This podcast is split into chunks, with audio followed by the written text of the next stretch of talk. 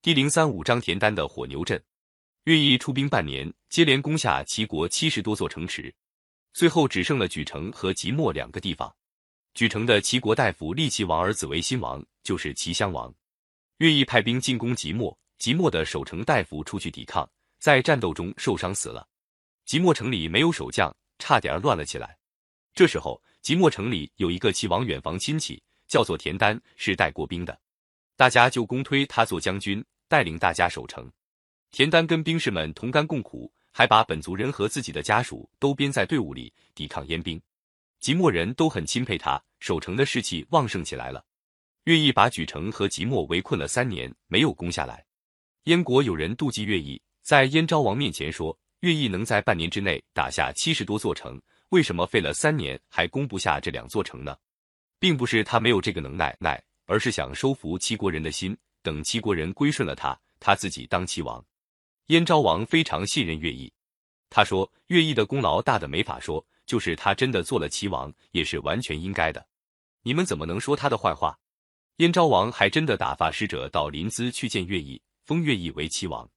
乐毅十分感激燕昭王，但宁死也不肯接受封王的命令。这样一来，乐毅的威信反而更高了。又过了两年，燕昭王死了，太子即位，就是燕惠王。田单一听到这个消息。认为是个好机会，暗中派人到燕国去散布流言，说乐毅本来早就当上齐王了，为了讨先王的好，才没接受称号。如今新王即位，乐毅就要留在齐国做王了。要是燕国另派一个大将来，一定能攻下莒城和即墨。燕惠王本来跟乐毅有疙瘩，听了这个谣言，就决定派大将齐杰到齐国去代替乐毅。乐毅本来是赵国人，就回到赵国去了。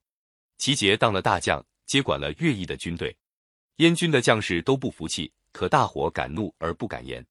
齐杰下令围攻即墨，围了好几层。可是城里的田丹早已把决战的步骤准备好了。隔了不多天，燕国兵将听到附近老百姓在谈论，有的说以前乐将军太好了，抓了俘虏还好好对待，城里人当然用不到怕。要是燕国人把俘虏的鼻子都削去，齐国人还敢打仗吗？有的说，我的祖宗的坟都在城外，要是燕国军队真的创起坟来，可怎么办呢？这些议论传到齐杰耳朵里，齐杰就真的把齐国俘虏的鼻子都削去，又叫兵士把齐国城外的坟都刨了。即墨城里的人听说燕国的军队这样虐待俘虏，全都气愤极了。他们还在城头上瞧见燕国的兵士刨他们的祖坟，恨得咬牙切齿，纷纷向田丹请求，要跟英国人拼个死活。田丹还打发几个人装作即墨的富翁，偷偷的给齐杰送去金银财宝，说城里的粮食已经完了，不出几天就要投降。贵国大军进城的时候，请将军保全我们的家小。齐杰高兴的接受了财物，满口答应。这样一来，燕军竟等着即墨人投降，认为用不到再打仗了。田丹挑选了一千多头牛，把它们打扮起来，牛身上披着一块被子，上面画着大红大绿、稀奇古怪的花样。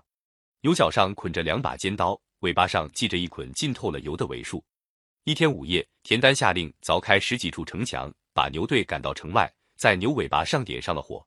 牛尾巴一烧着，一千多头牛被烧的牛性子发作起来，朝着燕军兵营方向猛冲过去。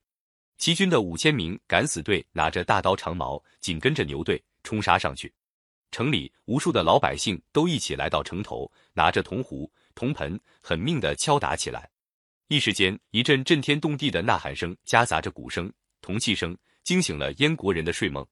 大伙睡眼朦胧，只见火光炫耀，成百上千脑袋上长着刀的怪兽已经冲过来了。许多士兵吓得腿都软了，哪还想抵抗呢？别说那一千多头牛角上捆的刀扎死了多少人，那五千名敢死队砍死了多少人，就是燕国军队自己乱窜狂奔，被踩死的也不计其数。燕将齐杰坐着战车，想杀出一条活路。哪儿冲得出去？结果被骑兵围住，丢了性命。齐军乘胜反攻，整个齐国都轰动起来了。那些被燕国占领地方的将士百姓都纷纷起兵，杀了燕国的守将，迎接田丹。田丹的军队打到哪儿，哪得百姓群起响应。不到几个月功夫，就收复了被燕国和秦、赵、韩、魏四国占领的七十多座城。田军把齐襄王从莒城迎回临淄。齐国才从几乎亡国的境地中恢复过来。